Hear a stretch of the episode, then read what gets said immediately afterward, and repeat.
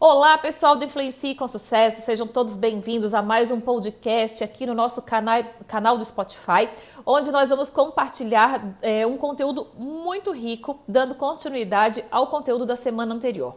Na semana anterior, nós falamos sobre os posts em collab, a definição do que é um post em collab, como funciona esse post em collab, quais são os benefícios e por que nós devemos procurar parcerias, procurar colaboradores para gerar um conteúdo relevante. Pois bem, Criamos o Post em Collab na semana passada e nesta semana nós vamos começar a observar a repercussão desse post. Aconteceu comigo e tenho certeza que já aconteceu com algumas de vocês. Carol, é, eu fiz o post, eu fechei a parceria, a gente alinhou o conteúdo, a gente fez um super post, a gente fez stories, a gente fez live, a gente compartilhou um Reels, a gente fez post, né, gente? A gente fez aí, a gente alinhou uma parceria bacana com uma marca, a gente alinhou uma parceria bacana com um outro profissional. Porém, o outro profissional ou a outra marca não estava devidamente preparada para receber essa parceria, não estava devidamente alinhada aos, aos, seus valores, alinhada ao seu propósito e você chegou na rede social deste seu colaborador, deste seu parceiro, seja empresa ou profissional liberal, e você percebeu que a conta dela estava muito falha. O nome de usuário estava difícil de ser encontrado, uma sopa de letrinhas.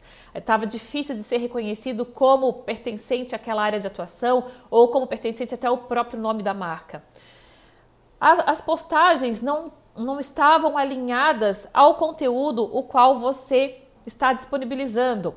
Postagens aleatórias, postagens é, não frequentes, postagens assim muito antigas, postagens feitas uma vez ou outra ninguém comentando, nenhuma curtida e nenhum engajamento. Um número baixo de seguidores e muitas pessoas que a marca está seguindo. Qual é, gente, a visibilidade, qual é a credibilidade que essa conta, em parceria com você, vai transmitir para você? Qual vai ser o benefício dessa parceria? Se nessa parceria as duas contas não estiverem alinhadas com o mesmo o mesmo conteúdo, alinhadas até na relação de propósito e valores. Se eu, Carol, vou numa conta de um colaborador e vejo que a conta do colaborador tem uma sopa de letrinhas no nome de usuário, as pessoas não vão facilmente encontrar. Eu vejo que as postagens são postagens replicadas de uma outra rede social, que as postagens são frias, são postagens que não estão humanizadas, não há frequência num conteúdo, não há uma narrativa que tenha uma coerência, não conta uma história. Será que isso vai me é, vai ser bom para mim ou vai me prejudicar? Até que ponto essa collab ela é interessante para ambas as contas? Então é importante a gente ter essa noção. É importante a gente ter ideia de quem é a conta, a rede social que eu estou fechando essa parceria. Ai, Carol, mas o nome deles é forte, é uma grande empresa, é uma franquia nacional. Ok? É uma franquia nacional. A conta da franquia nacional, a conta nacional está alinhada? Ok. Mas a conta da, da unidade que você está fazendo a parceria, como está essa conta?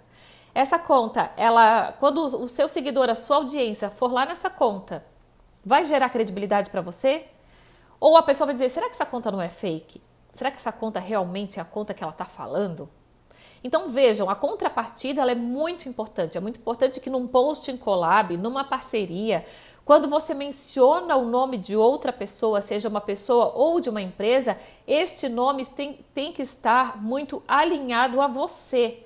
Não importa, gente, o número de seguidores, mas o que importa é a casa organizada, o número de usuário, a frequência de postagens, a, as postagens com coerência, né? Uma narrativa, tra, trazendo uma narrativa que tenha coerência, um, uma conta de Instagram humanizada, uma conta de Instagram que as pessoas realmente se sintam é, aconchegadas quando baterem lá e convidadas a seguir aquela conta. Não adianta eu bater lá naquela conta e falar: hum, será que essa conta está sendo alimentada?